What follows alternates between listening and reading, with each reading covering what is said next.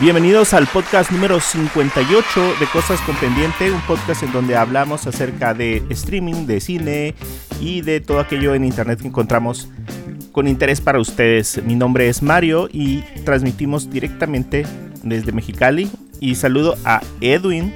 Hola, ¿qué tal Mario? Hola a todos los que nos escuchan. Bienvenidos a este nuevo episodio de este ya avanzado en edad podcast. Así es. Episodio 58 ya. 58. Ya, ya es podcast de viejito. Bienvenido Edwin y también saludamos a Ruth. Hola Ruth. Oh, hola chicos, ¿cómo están? ¿Cómo les fue anoche con el apagón?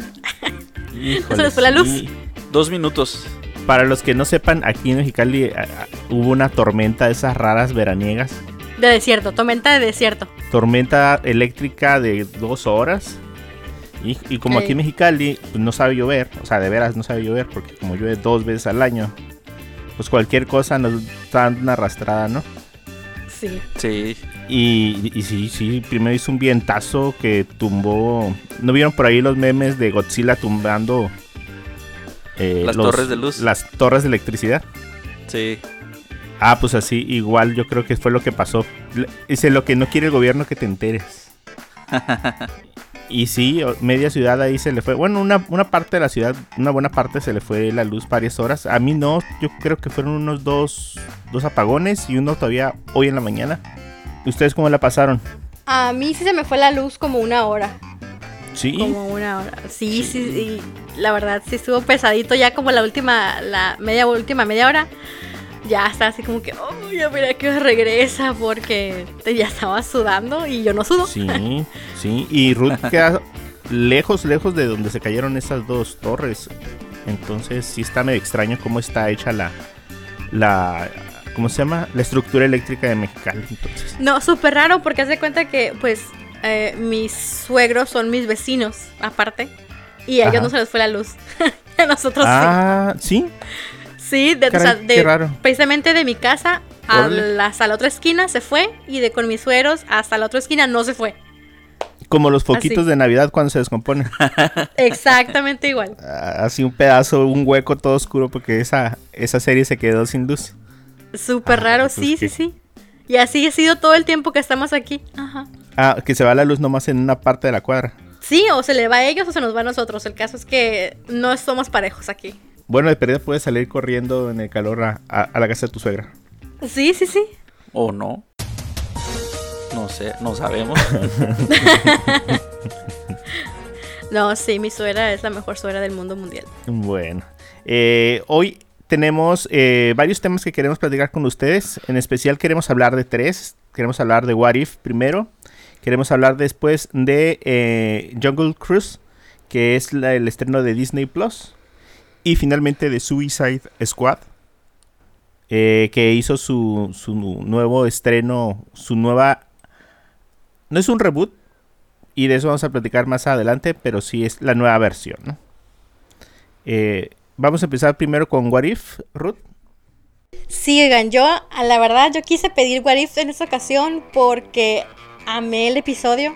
Lo estaba esperando con ansias, con todo mi corazón, porque soy súper fan de, de Peggy Carter. Entonces dije, tengo que hablar de la gente de Peggy Carter que si antes me encantaba, ahora la- me encanta muchísimo más. ah, sí, Eh, es cierto, me acordaba que eras fan, Ruth. Sí, soy fan de Peggy Carter, la amo. Este. Eh, bueno, hablando un poquito de lo que es What If. What If viene siendo una serie animada de Disney y Marvel.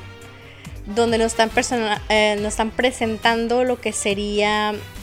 eh, bueno, hoy en día no sé si ustedes ya han escuchado que ya se confirmó que todos los episodios son canon. Ajá, sí, entonces- supongo que sí. Ajá. Sí, ya todo los- la- lo que vamos a empezar a ver en cada episodio eh, ya son literalmente directamente después de Loki le- todas las ramificaciones que se empezaban a dar. Todos estos, Es- este multiuniverso, todas esas diferentes realidades todo eso, eso ya, este What If es lo que ya estamos viendo. Eso pasó, pero en otro universo. Así es. Bueno, entonces, pues en esta ocasión vimos el episodio que le tocaba a mi amada Peggy Carter. eh, que la verdad se lo super merecía. No me lo, o sea, no me lo esperaba. No conozco los cómics así como que soy una eh, erudita en los cómics. Conozco muy poquito de lo que llego a ver en los, en los canales de YouTube.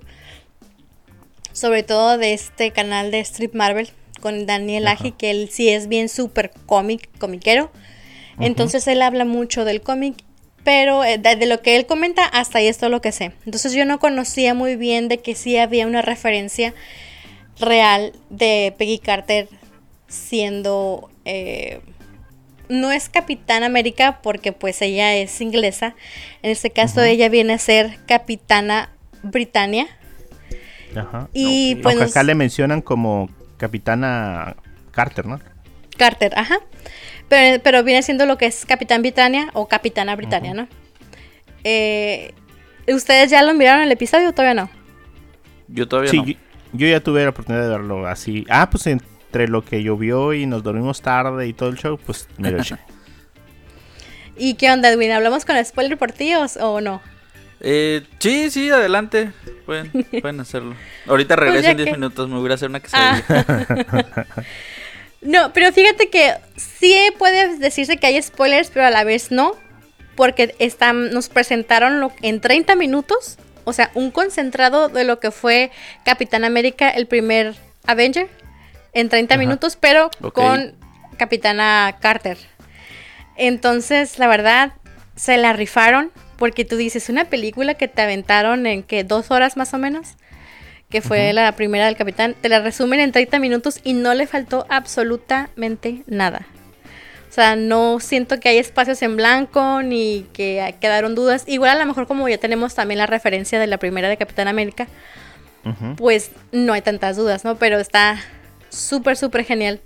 A mí lo que me pareció bien curioso fue que había una parte donde ella decide algo y el narrador dice que esa parte es la que hace el, el parteaguas entre lo que nosotros vimos en la película y lo que pasa e- en, el capítulo. Y yo sí corrí a ver el, el, eh, la película. A ver si sí se había dado ese, esa lección. Ok. Sí, ¿Y de sí? hecho hay videos en el TikTok, ajá, que te muestran eh, eh, a la par el momento en el cual se toma la decisión diferente tanto en el- la serie animada como en la película. Y es precisamente como dice Mario lo que hace que cambie absolutamente todo.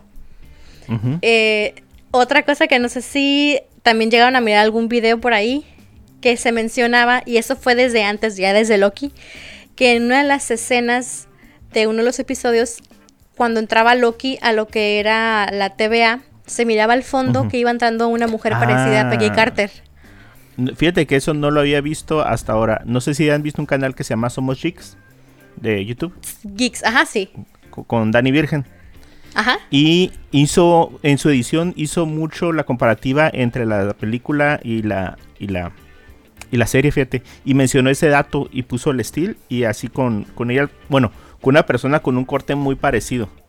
En el Así fondo. es, al fondo. Y dije, ajá. ajá, y órale, no, no me había dado cuenta ni había visto que él lo mencionara.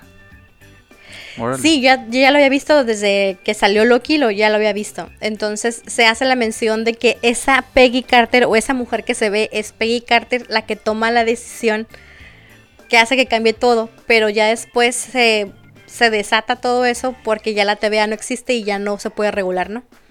Eso es lo que se rumora por, por la red. Ya nada más comento. Fíjate que Eh, es algo bien complicado de entender cuándo pasa cada cosa, ¿no? O sea, Sí. si para cuando Loki escapó ya había pasado eso en la línea temporal del Capitán América, ¿por qué pasa ahora otra vez algo? Bueno, ¿por qué sale una ramificación de algo que pasó en el pasado? En vez de empezar a salir ramificaciones de ese punto en adelante. No sé si está un poquito medio complicado de entender, ¿eh? Sí, yo creo que es a lo mejor como si todo estuviera pasando al mismo tiempo y se repitiera. No sé si me explico un poco. Ajá, como que si el Sí. pasado, o sea, como si el pasado y el presente y el futuro todo ocurriera al mismo tiempo. Ajá, ajá. Algo así es como que mi pequeño entender lo, lo capta y es de que todo pasa como que al mismo tiempo, entonces de repente es, es cuando suceden las, las ramificaciones. Por eso dono- cuando están precisamente con... ay, ¿cómo se llamaba este personaje?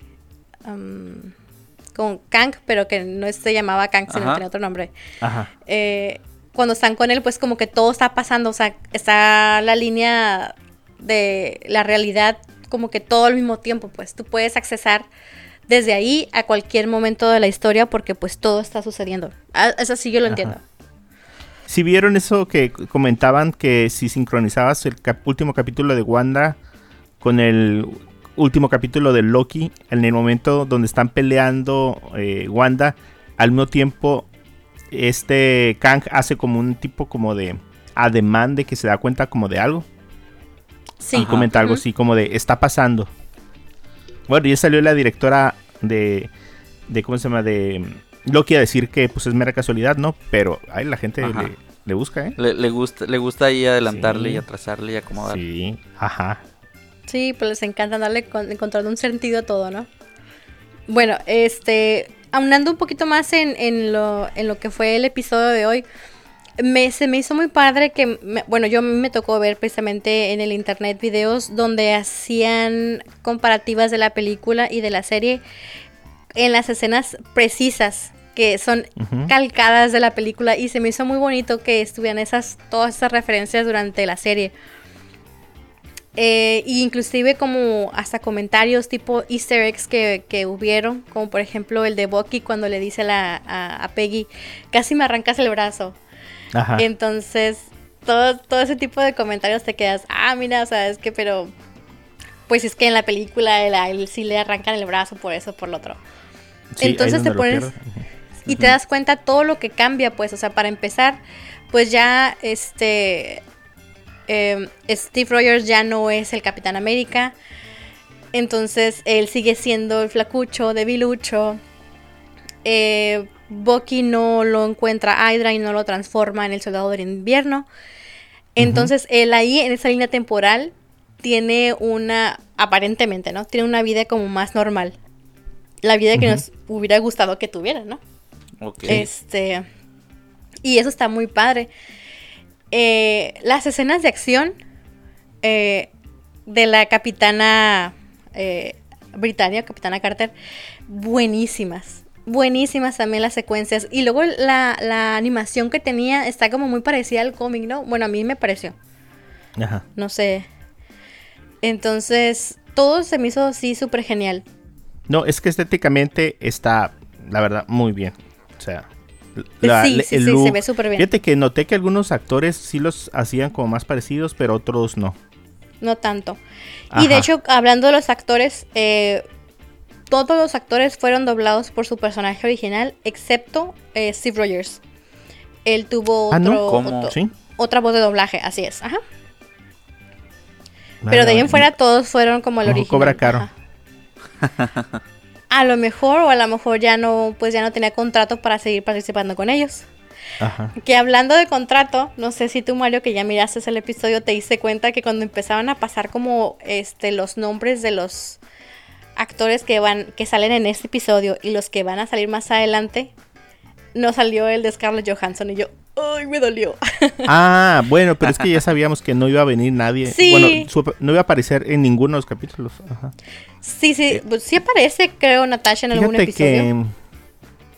No es sé, que creo que tiene una aparición así que. leve así como la de Hawkeye que fue así como que Ajá. muy así Pues a lo mejor.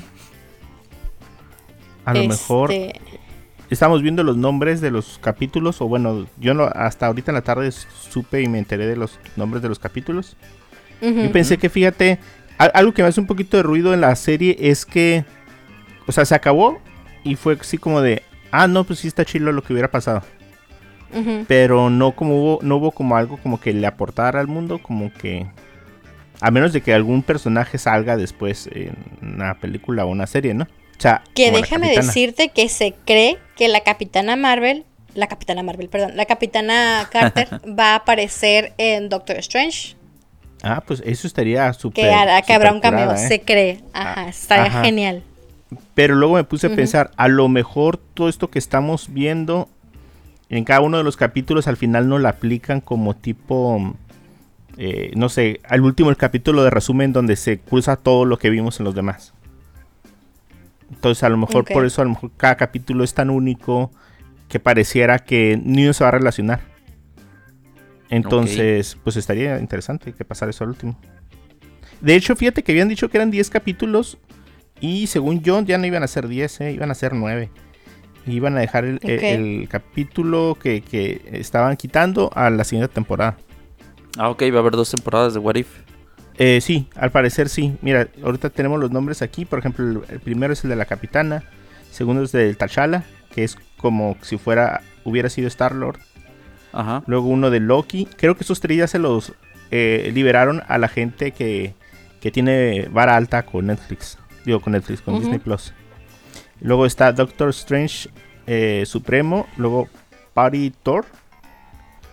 Luego parece que es eh, Killmonger co- eh, contra Tony Stark. Que también vimos ahí unas imágenes. Luego Marvel Zombies. Luego Gamora contra Tony Stark. Y luego Ultron Infinito. Entonces, Sí. pues a ver, a lo mejor en Ultron se juntan eh, todas las versiones o algunas versiones ya eh, repetidas. O, o más bien así como tú dices, se juntan ya los las versiones para con el nuevo. Miré un póster, más no sé qué tan real sea. que Igual y no es, no es real, donde decía Guardianes del Multiverso, algo así. Y, y en medio salía la Ah. Capitana Carter. Ah, ok, sí, sí, sí lo vi. Y por ahí oí algo de- así como dijiste ese nombre. Entonces no sé si esto va a ser lo que miremos como al final de la temporada. Tal vez, Ajá. porque se miraban todos los personajes en su am, variante, por así decirlo. No, sí, y se ve, y a mí se me hace auténtico el, fol- el póster, ¿eh? la verdad. Sí. Sí. Ujú. Tiene este look así como de todos alrededor de ella. Sí. Ajá, ajá. Incluso creo que estaba Ultron, ¿no? A lo mejor Ultron ya no es malo y ya es bueno. A lo mejor. Puede ser, ajá, también. Y pues bueno, estuvo muy padre, muy padre el episodio, me gustó bastante. Y al final, bueno, desde el principio empezamos a escuchar una voz en, narrando la, el inicio. Y de hecho, pues todo durante todo el episodio. Que no se nos dice desde un principio, o sí se nos dice Mario, ¿quién es? Según yo, nada más se dice al final, ¿no? Sí, no más al final. Pero creo que ya había salido como un tráiler o, o algo así, como un avance. Y creo que era la última parte. Entonces, yo pensé que era Kang. Yo pensé que dije, ay, va a ser una variante las de Kang. Porque igual y no todos son como muy malos. Y otros sí son muy malos. Dije, ah, es una variante de Kang. Pero no, no, No. es una variante de Kang. El actor que hace la voz de... eh, ay, ¿cómo se llama? Um, el observador. Ajá. Es el actor Jeffrey Wright. Que lo... Bueno, yo lo recuerdo más bien de la película Los Juegos del Hambre, como Beatty. Ajá. Este, y también en la, en la serie de Westworld. También, ahí salía. Pero también es, Es- conocido por. eh, porque va a salir de, de comisario Gordon en The Batman.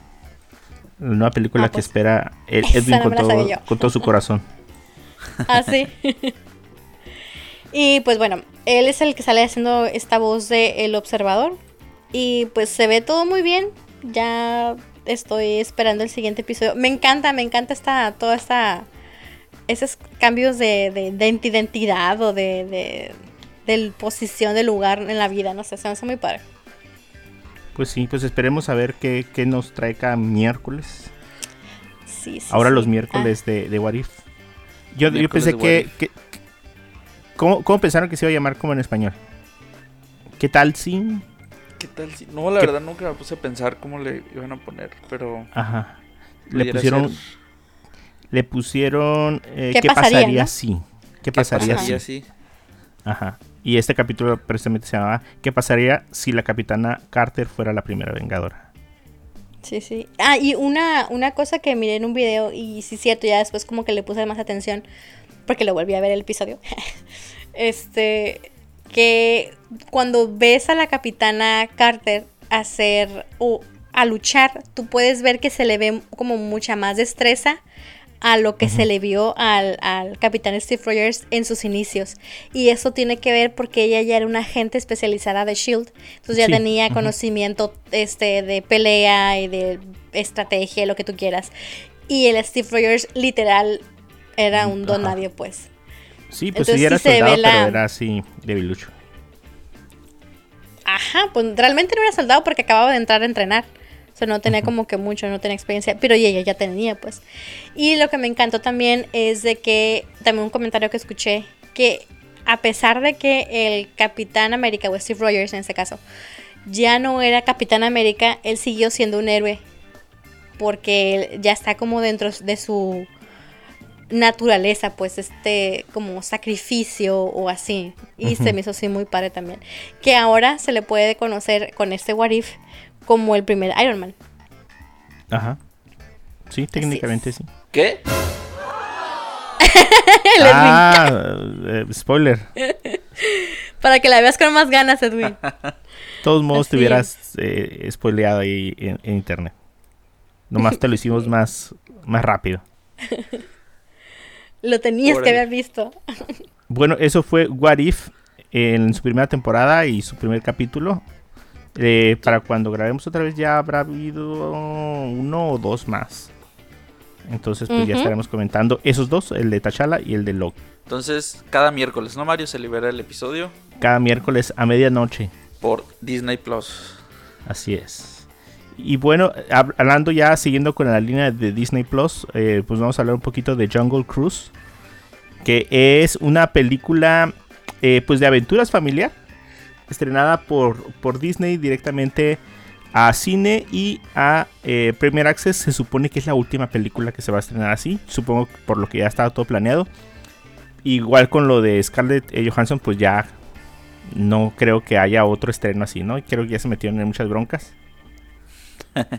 Entonces, Sí. eh, si, si ya está saliendo caro, pues imagínense lo que salió de caro, pues haberla lanzado al cine y que toda la gente la pirateara, eh, pues en menos de, de dos horas, ¿no? Oye, Mario, pero curiosamente, ¿no? Que nos platicabas que, que dio la casualidad que, que la página de, de Cuevana 3 Ah, sí. se cayó o la dieron de baja, ¿no? Ajá. Eh, Justo Sí, el día de, antes de que se fuera a estrenar Jungle Cruise.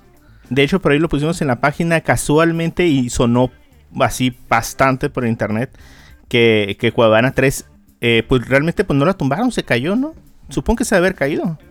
Pues, Pues, nadie va a salir a decir, estamos caídos, nos vamos a, a levantar ahorita.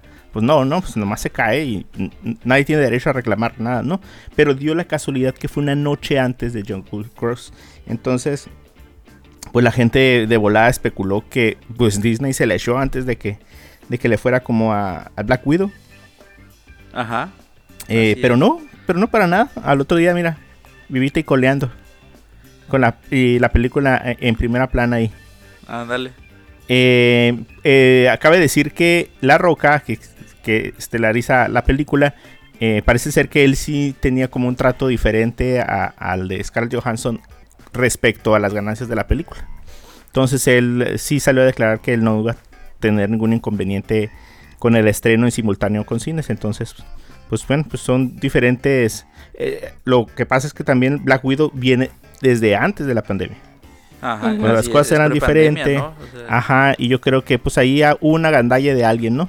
Que no se puso abusado con lo de Black Widow, pero esto es totalmente eh, generado después de, durante la pandemia, entonces pues yo creo que hicieron los ajustes de ganancias necesarios. Esta película está dirigida por, a ver, a ver si, si me sale, no creo que me salga, Jaumet, Jaumet Colette Serra.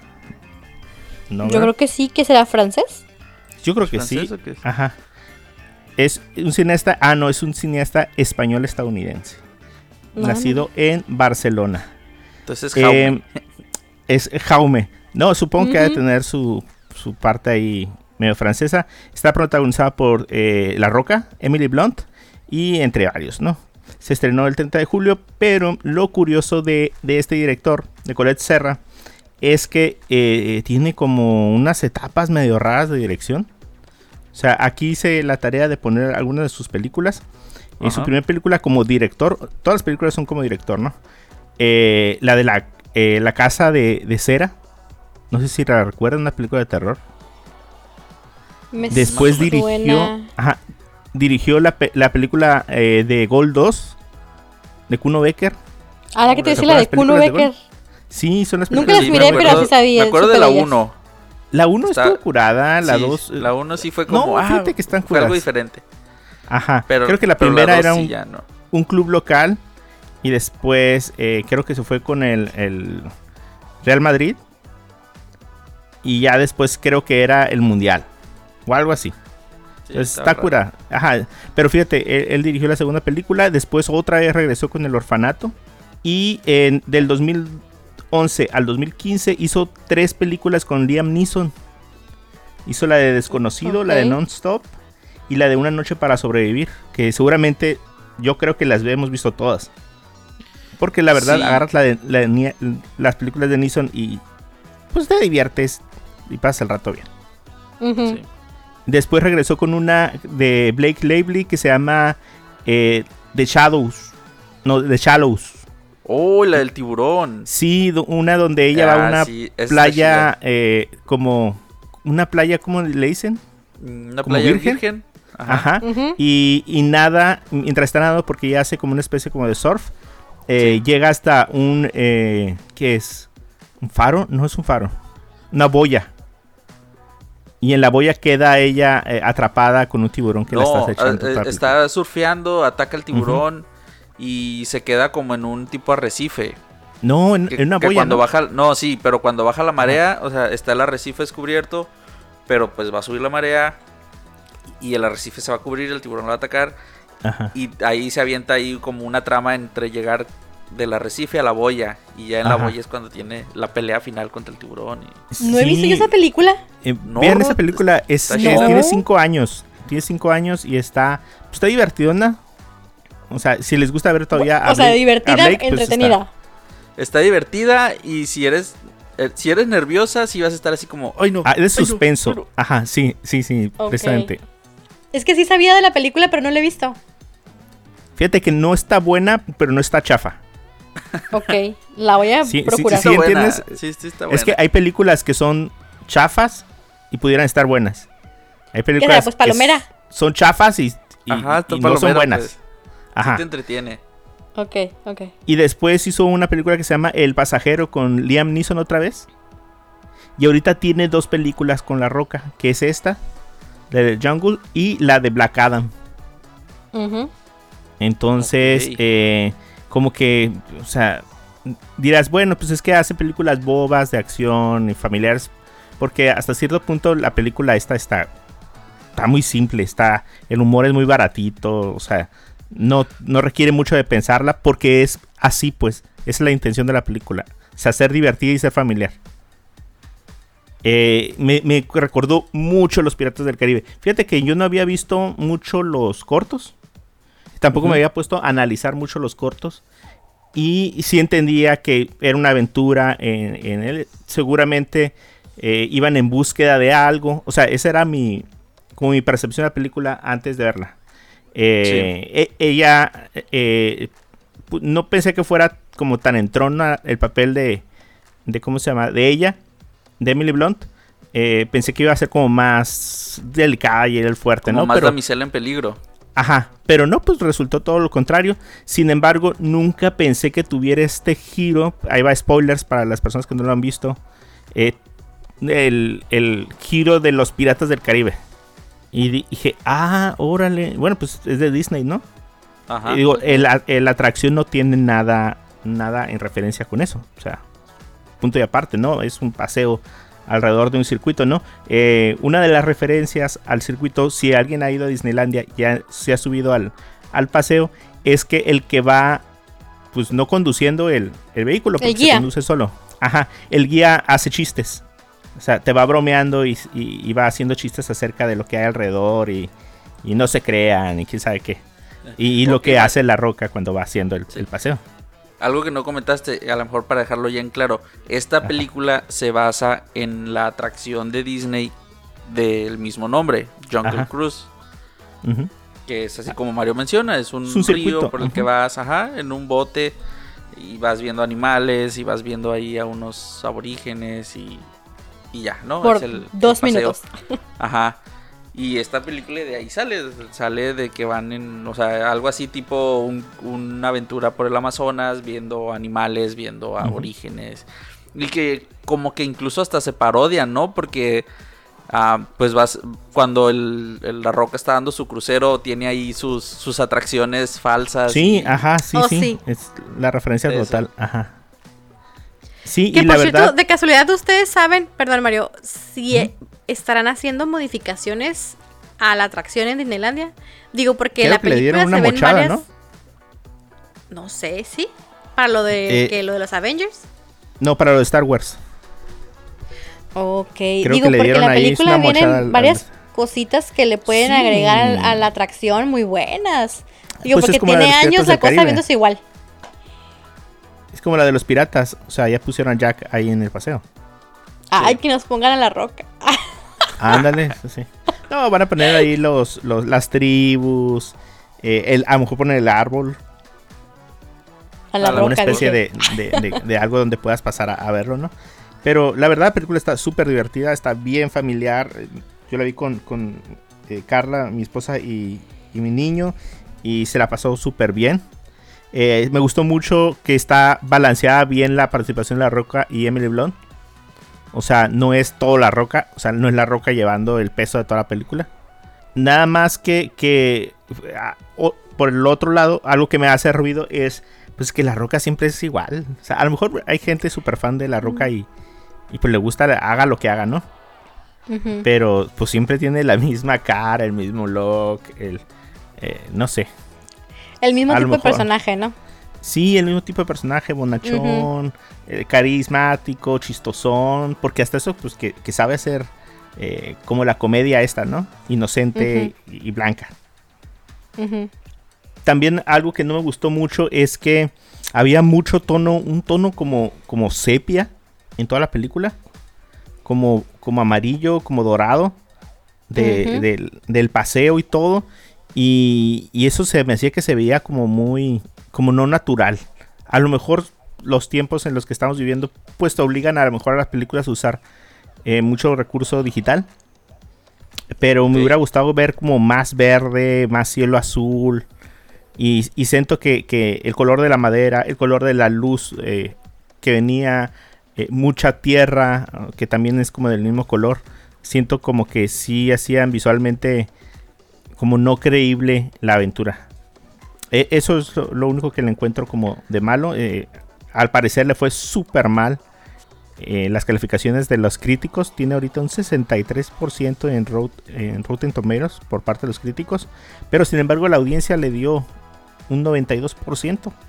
Te digo que como es totalmente familiar, la gente ahorita agradece mucho que haya películas que te puedas sentar a ver con los niños sin tener que estarte preocupando por un chorro de cosas, aunque tiene ahí su discurso social. Sí, claro. Ajá, con el, el- el hermano de ella. Entonces, eh, pues es, eh, es cumpliendo con la cuota, ¿no? Pero, Ya pero me, me ilusiona mucho ver o pensar que pudiera haber una franquicia, o sea, tipo Los Piratas del Caribe. Si ya no va a haber nada con Los Piratas del Caribe, o creo que por ahí andan haciendo un tipo como de reboot, sí. pues que haya a lo mejor también una alternativa. O sea, eh, Los Piratas del Caribe por un lado era muy oscura. Sí. Pe- y dejando de lado que fuera muy oscura, como que el estreno de Piratas del Caribe fue un. O sea, fue un éxito, pues fue un, un boom así, casi estilo la primera de Harry Potter. Ajá. Eh, y esta película, pues la ves y dices tú, va, bueno, gracias. Gracias por la película, ya se acabó. Siguiente.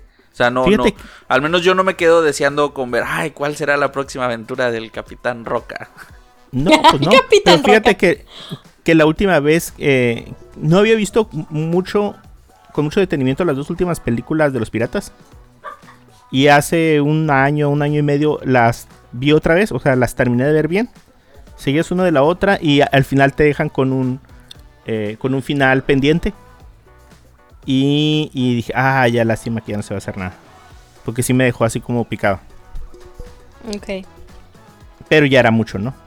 Ya era mucho. Sí, Ya, ya, ya ya, era ya. Ya, era, ya Ajá. con Rápido y Furioso Infinito Sí. tenemos suficiente. Ajá. Ya, eh, no sé, ¿cuál, cuál- quién lleva más películas? Eh, ¿Rápido o Furioso o La Risa en Vacaciones?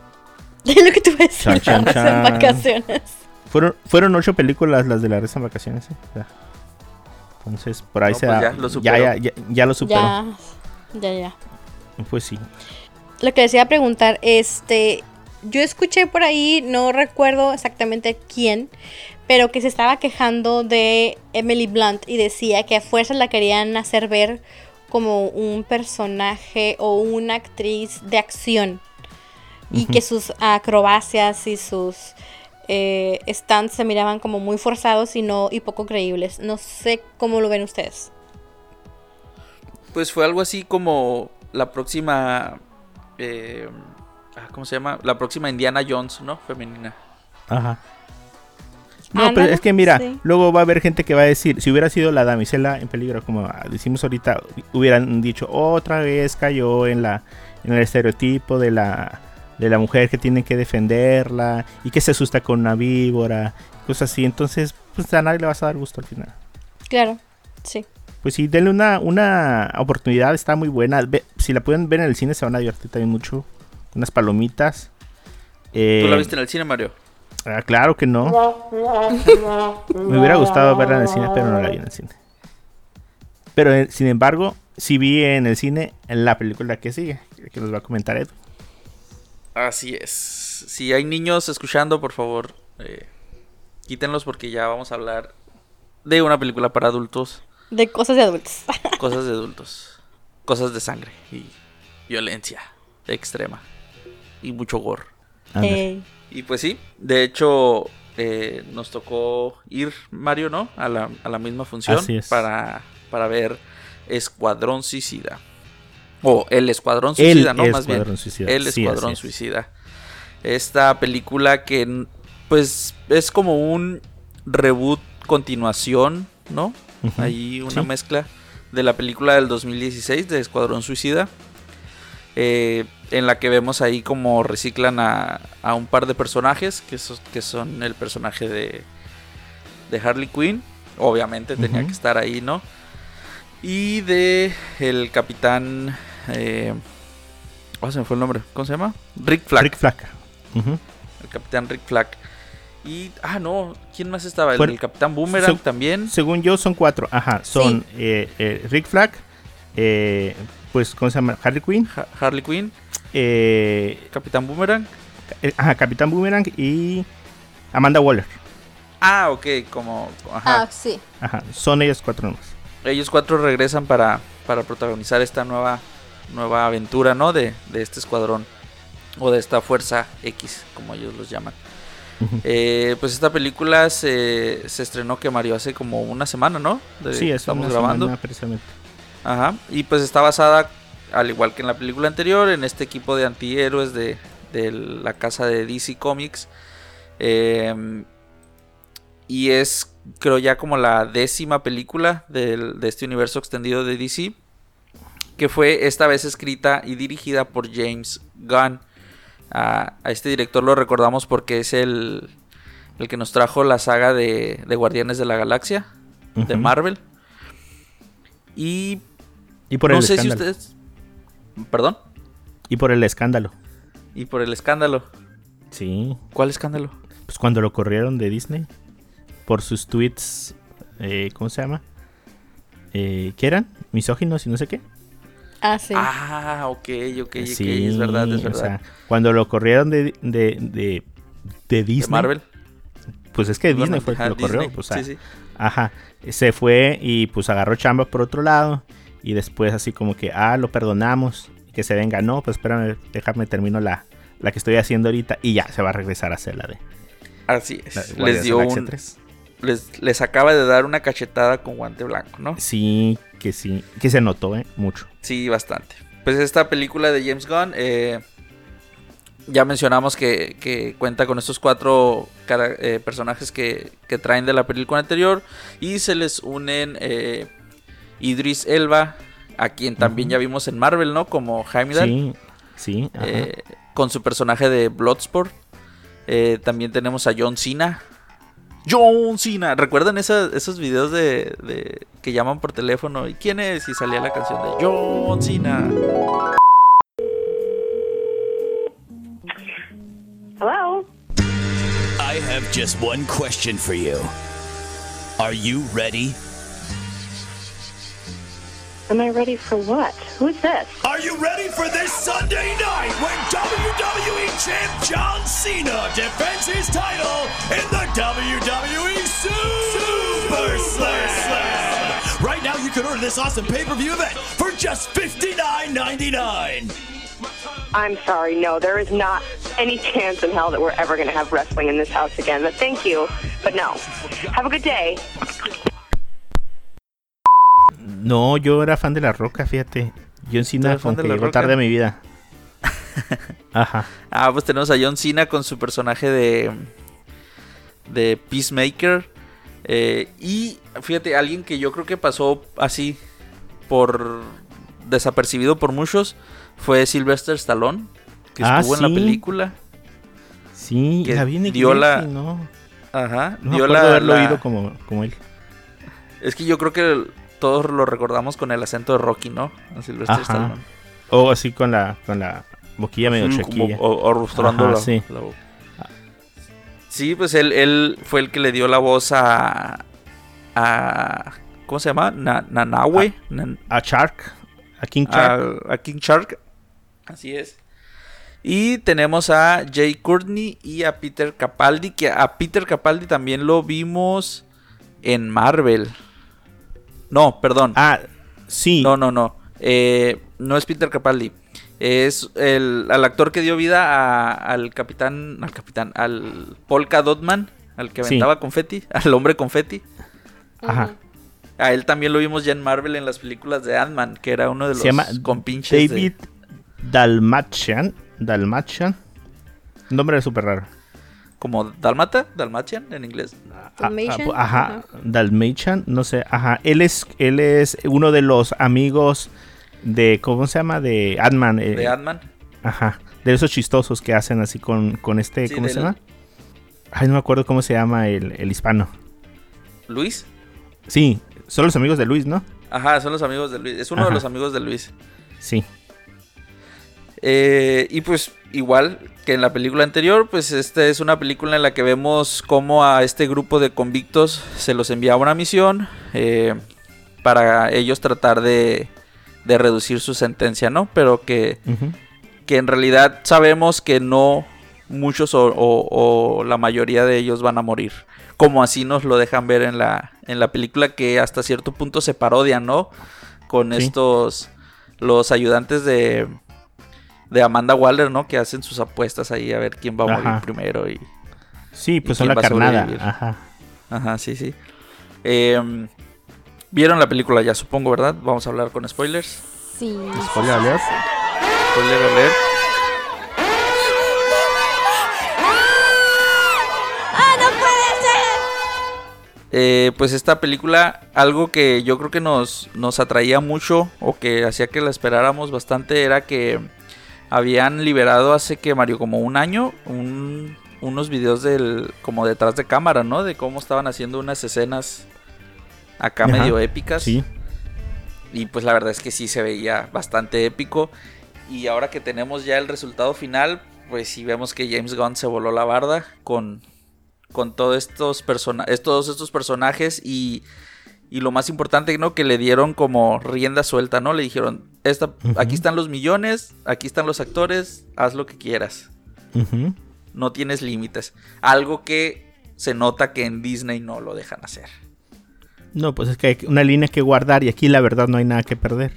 Así es. Entonces, pues Y, y que le funciona, ¿no? A DC, la verdad. sí. Yo creo que por, por- es por, por eso que muchos somos aún más fans de DC que de Marvel. Pues Y que no hay nada que respetar, pues. O sea, si te vas a aventar una de Batman que no se va a unir con nada y tienes una de Joker que tampoco va a unirse con nada. O sea, que, que, que va una que, que tenga personajes conocidos, pues igual te los echas. Pues, de todas maneras, también existe aquí un multiverso. Sí, ándale. Sí. Y pues yo creo que el resultado es una película muy sangrienta, muy violenta, eh, muy graciosa Muy también. chistosa. Ujú. Ajá, muy Sí, chistosa. te me ahí reí. bastantes carcajadas. Sí, yo también. Pero al mismo tiempo no sentían como que, así como, "Ah, ¿por, qué me estoy riendo de la manera en que están matando a esta persona, no? Ah, por ejemplo, a Carla sí se incomodó acá con, con escenas así con demasiado gore. Yo, sí, Sí, igual sí, se sí. rió, ¿no? Pero pues, Ajá, nada igual más se que sí, al y- final dijo, ¿sabes qué? Pues así como que sí me quedó como, como que se Así sintió como, mal. no, no voy a tocar la cápsula en una semana. Ándale. Pero está, Pues sí. pero está divertida, o sea, está, tiene muchos, muchos gags, muchos, eh, no sé, por ejemplo, King Shark, o sea, está entre como el bufón del, del equipo. Yo pensé que a- al contrario, el, el bufón iba a ser este, el, el, el Polka Dot. El confeti. Ujú. Sí, ah, pero no, pues resultó ser que era el... el- el Sí, que era el. King Shark. O sea, era un personaje como inocente, ¿no? Como Sí, ajá, te, te llegas a encariñar con este personaje. ándale. Eh, también tenemos a. Bueno, al inicio de la película vemos cómo se recluta a un grupo de, de villanos liderados por, por Rick Flag y Harley Quinn. Mm, vemos a varios personajes ahí que nos parecen graciosos, pero pues que en la primera escena mueren. Así. Sí. No, no, no sobreviven más de 10 minutos. A excepción de Rick Flag y de Harley Quinn, ¿no? Porque pues, eran los protagonistas pero también al mismo tiempo eh, en esa misión en la que mueren la mayoría de esos villanos se desarrolla otra misión eh, con otro grupo de villanos liderados por por Bloodsport eh, en donde ya como que se desarrolla un poco más la trama no les gustó el personaje de de, de Bloodsport así como el reemplazo de, de Will Smith Eh, fíjate que yo no conocía para nada nada del personaje y pensé que, después que lo investigué, pensé que iba a ser como, eh, como así con la máscara en el cómic y algo y al parecer pues lo agarraron precisamente porque no hay mucho sobre él. Entonces le dieron rienda suelta a todo lo que se les ocurrió con él. Eh, El actor me gusta mucho, que creo que es un poquito, ¿cómo se llamará? Mm, mm, contradictorio porque ya había hecho algunas declaraciones en que el papel que le habían dado en Marvel no le gustaba o algo así. O ¿De que había sido su... Ajá, búsquenle por ahí y hay comentarios a él como de que me arrepiento de haber hecho ese papel y no sé qué. Y después sale como protagonista en otra película, nada más ah, que ahí sí tiene, eh, ¿cómo se llama? El peso de la película y que lo esté haciendo. Pero en general Ajá. a mí me gustó, me gustó el personaje, a mí sí me gustó. Eh, Sí, quizás o sea, sus hecho, habilidades no eran muy claras y creo que no tienen nada que ver con, con ¿cómo se llama? Con lo del cómic. Pero pues igual, nuevo héroe, ¿no? Sí, más bien aquí lo vemos como con un traje así muy al estilo Iron Man, casi casi, ¿no? Que, que como que sus armas salen del mismo traje Ajá. y muy avanzado de manera tecnológica. Em, la verdad es que, al menos a mi parecer, no, no me hizo extrañar para nada al personaje de Will Smith. De hecho, se supone que- que... no eligieron a Will Smith. Bueno, que no reemplazaron el personaje de Will Smith, o sea, recastearlo. Por si lo ponían en otra. En otra parte, ¿no? O más adelante vuelve a salir. En otra película o en otro crossover o algo así. Ajá, así es. Órale. Pero mira, lo interesante de este personaje es de que eh, en una como en una conversación que tiene Amanda Waller con algún otro personaje, pues mencionan que, que este personaje de Bloodsport fue el que puso en coma a, a Superman Ah, por sí, haberle que- disparado una bala Ajá. de kriptonita. Oh, y sí, también sí, lo investigué y sí es cierto, fíjate. Sí, sí es famoso por eso en los cómics. Digo, Así entre que- la- las pocas cosas que, us- que hizo, hizo eso. No más, ¿no? Así, Ah, no casi más. nada. Ajá. Eh, ¿qué, qué más? Ah, oh, no, no podemos dejar de lado, no podemos dejar de hablar de nuestro querido Cochiloco. Así es. Oh, sí, tuvo directo a la su- fama. Su aparición aquí en, en Escuadrón Suicida. Ajá. Lo vemos como uno de los, de los villanos, de los mandatarios que asumen el poder de, de esta isla a la que llegan, llega el escuadrón. Em, como que le toma cierto peso, ¿no? O sea, ya ahora sí que a, esta, a esta altura de su vida, o sea, ya este es un personaje como muy importante, ¿no? En su, en su carrera. Oye, yo no, yo no terminé de entender si era eh, acento cubano o venezolano. estaba medio extraño el acento que tenía. Sí, ¿no? pues es que era. O sea, este es Estaban una en- Era isla- hispano, Ajá, era una Ajá. isla que se ubica en el Caribe, entonces. corto maltese. Corto maltés, entonces yo creo que era una mezcla ahí entre cubano, jamaiquino, eh, hondureño, no sé, venezolano, colombiano. Estaba, estaba raro, ¿no? Pero, pero pues lo vimos y muy bien. La verdad es que sorprende el, el actor este Joaquín Cosio que siga abriéndose paso en el, en el mundo de las películas hollywoodenses. Sí. ¿A quién más? ¿De quién más quería comentarles? Oh, el personaje, a uno de los personajes también principales de esta eh, a Ratcatcher 2 o la, la cazadora de ratas. Que yo creo que para mí fue el corazón de la película. Sí, sí, sí. no me sé si ustedes lo, lo ven de que esa no manera, entendí pero por qué. Ah, ya, ya me acordé. No, te decir, no entendí por qué estaba en prisión, pero ya es- ahorita acabo, acabo de recordar que había robado un banco, ¿no? Con las ratas. Ajá. Ah, sí, Sí. ella menciona como que ah, para el gobierno las ratas son un arma peligrosa. Entonces ella estaba en esta prisión de Blackgate junto con los demás criminales. Pero yo creo que este personaje, bueno, es el personaje favorito para mí de esta película.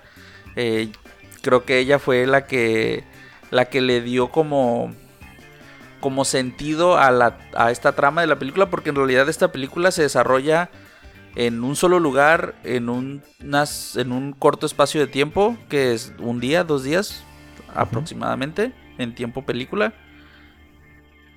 Y, y es ella como que la que va dando paso a que estos personajes tengan su, su arco, eh, tengan su evolución en la película. Es la que ayuda a Bloodsport a, a poder como reencontrarse con su lado humano. Es la que le da, o la que le... La que, a pesar de que en la escena esta en la que King Shark casi se la come mientras duerme. Ah, sí. Ah, sí.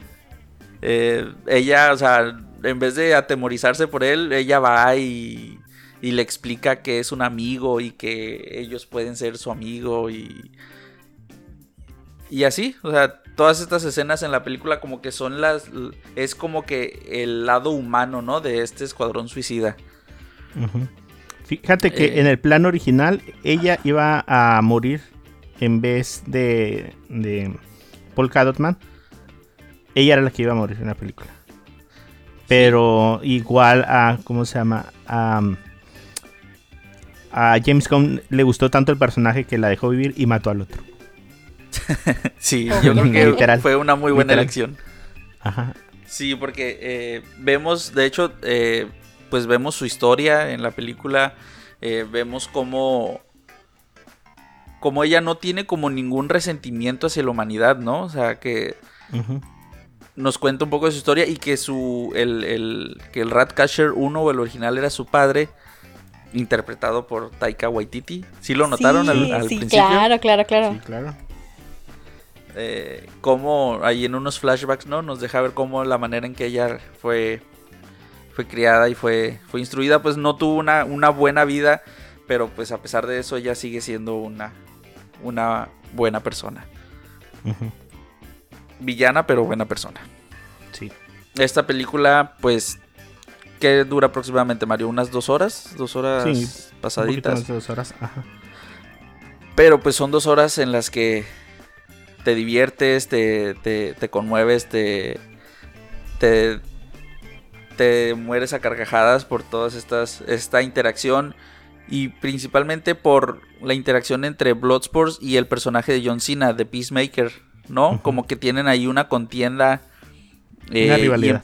una rivalidad, ajá, y empiezas a notar cómo, o más bien al principio de la película, como que uno, tú te creas el, el- el prejuicio de que Bloodsport pues, es un villano, un asesino, y Peacemaker es un, eh, pues es como un tipo de superhéroe, ¿no? O un tipo de, de persona que, que busca la paz y busca la justicia. Pero pues durante el desarrollo de la película vemos ahí cómo se intercambian los papeles, ¿no? Y al final Sí.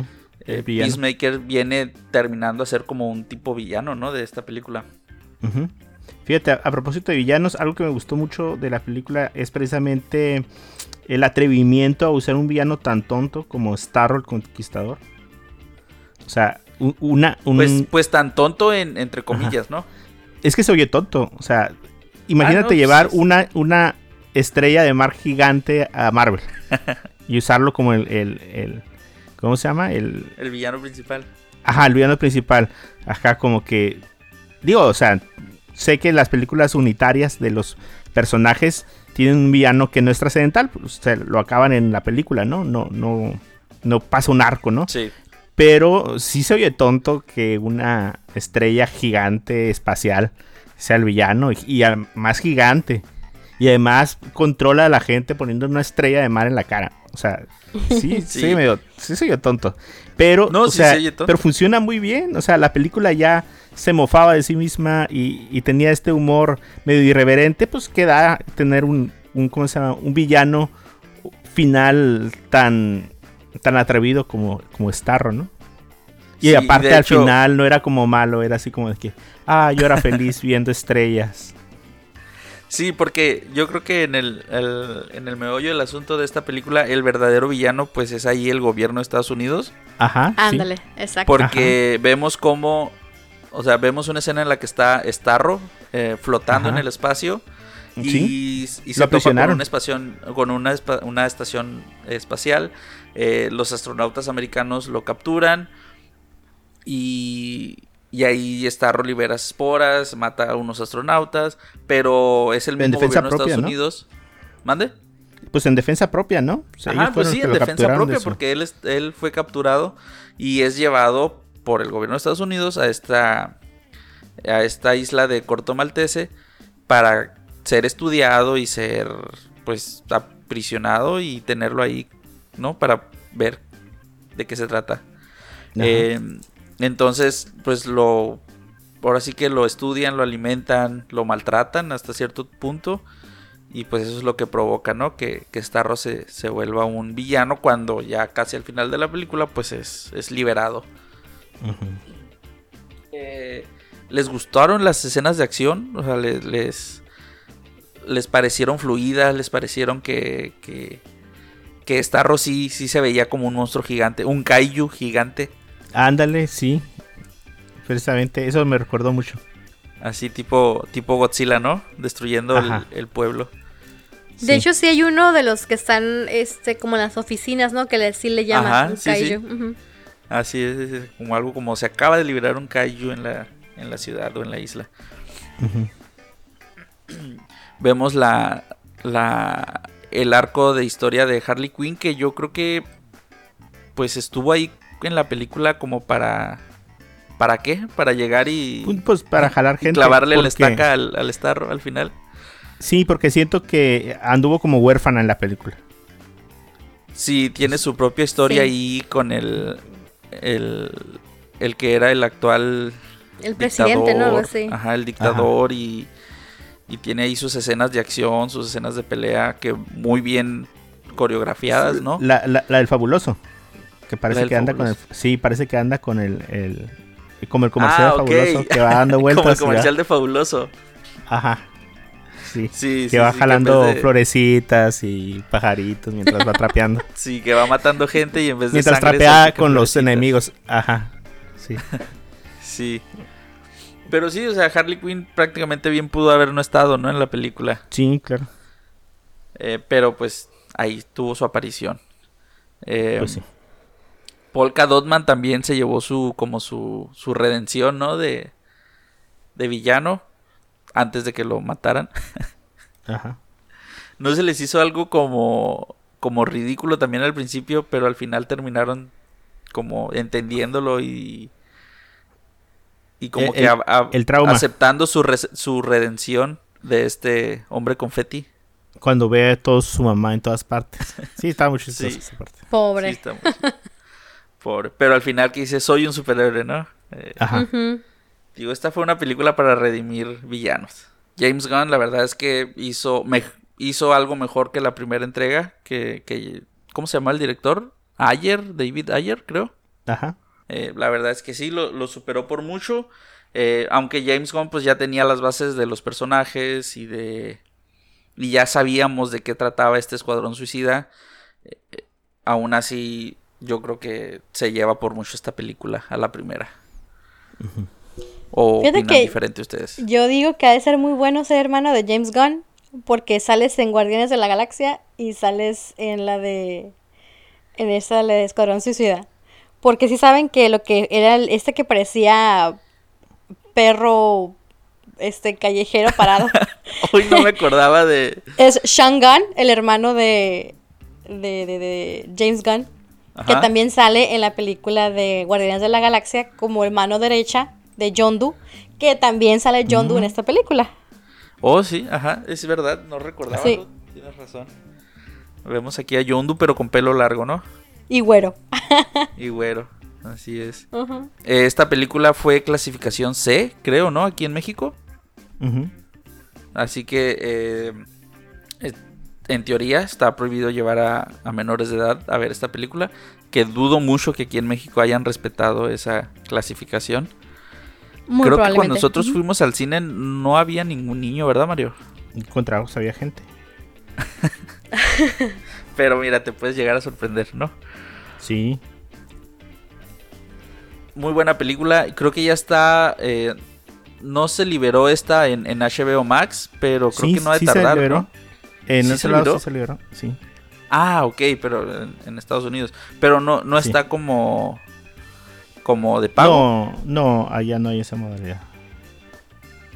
Ok. Pero aquí en México, pues todavía no. Yo creo que esperaríamos un par de semanas más, ¿no? Así es. No, yo creo que sí, un mes más, yo creo. ¿Y Pero ustedes sí, no creen sé que si- vaya a haber una otra película? Porque ya ven que al final eh, resulta Ah, que sí, Peacemaker no está muerto.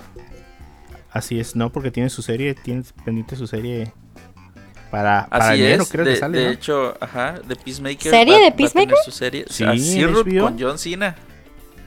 ¿A poco? No me la Sí, sabía. Ah, mira, pues aquí en exclusiva. Lo Lo oíste aquí primero. primero en Cosas con Pendiente. Ajá. ¿Qué tal? Sí, de hecho, y de hecho va a ser una serie que va a estar, eh, no sé si, pues fue, es creada también por James Gunn, o sea, es directamente eh, spin-off de aquí de, de Escuadrón Suicida. Mm, qué interesante. ¿Y qué va a estar en el HBO? Sí. Así es, HBO Max. Creo que para enero del 2022. Mm, eso sí no te lo tengo, pero... Pero la serie, pues la premisa de la serie es que va a mostrarnos los orígenes de, de Christopher Smith, alias Peacemaker. Así que vamos a ver a un, vamos a ver a un John Cena rejuvenecido por CGI, yo creo. Vaya, vaya. Así es. Bueno, chicos, Así es. creo que ya rebasamos nuestro tiempo. Entonces, eh, pues les queremos dar muchas gracias. Da- Danos sus comentarios acerca de lo que estuvimos platicando. Si tienen su propia opinión, a lo mejor no les gustó nada de lo que estuvimos hablando o, o tienen, ¿cómo se llama? Eh, otra opinión, pues compártanla con nosotros. Em, pueden encontrar este podcast en las diferentes plataformas de, de podcast, eh, Google Podcast, Apple Podcast y Spotify. Y pueden encontrar Cosas con Pendiente como Cosas con Pendiente en Twitter, Facebook, Instagram y todas las redes sociales. ¿Qué- ¿Cómo te encontramos, Ruth? Ahí me encuentran en Instagram como RCJM85. ¿Y a ti, Edwin? Y a mí me pueden encontrar en Instagram como Edwin-Dicochea. Perfecto, me pueden encontrar como Mario-San en Twitter. Y bueno, pues la siguiente semana estaremos haciendo, esperamos, en- si nuestros planes van bien, en nuestro siguiente podcast estaríamos haciendo una colaboración especial, no se la pierdan, vamos a, a pasar un buen rato y vamos a, a conocernos un poquito más acerca de nuestros gustos. Eh, si no hay nada es. más que agregar, ¿tienen algo, muchachos? Eh, recomendarles rápidamente la película de Nobody o Nadie. Esta película protagonizada por el actor que hace a Saul Goodman en la serie de Better Call Saul y en Breaking Bad. Si les gusta la acción, la violencia, eh, si les gustan las películas de Liam Neeson y de John Wick, eh, esta película les va a gustar mucho. Va, perfecto. Entonces, pues ahí está la recomendación. Eh, entonces nos vemos para la siguiente semana. Bye. Adiós. Agur.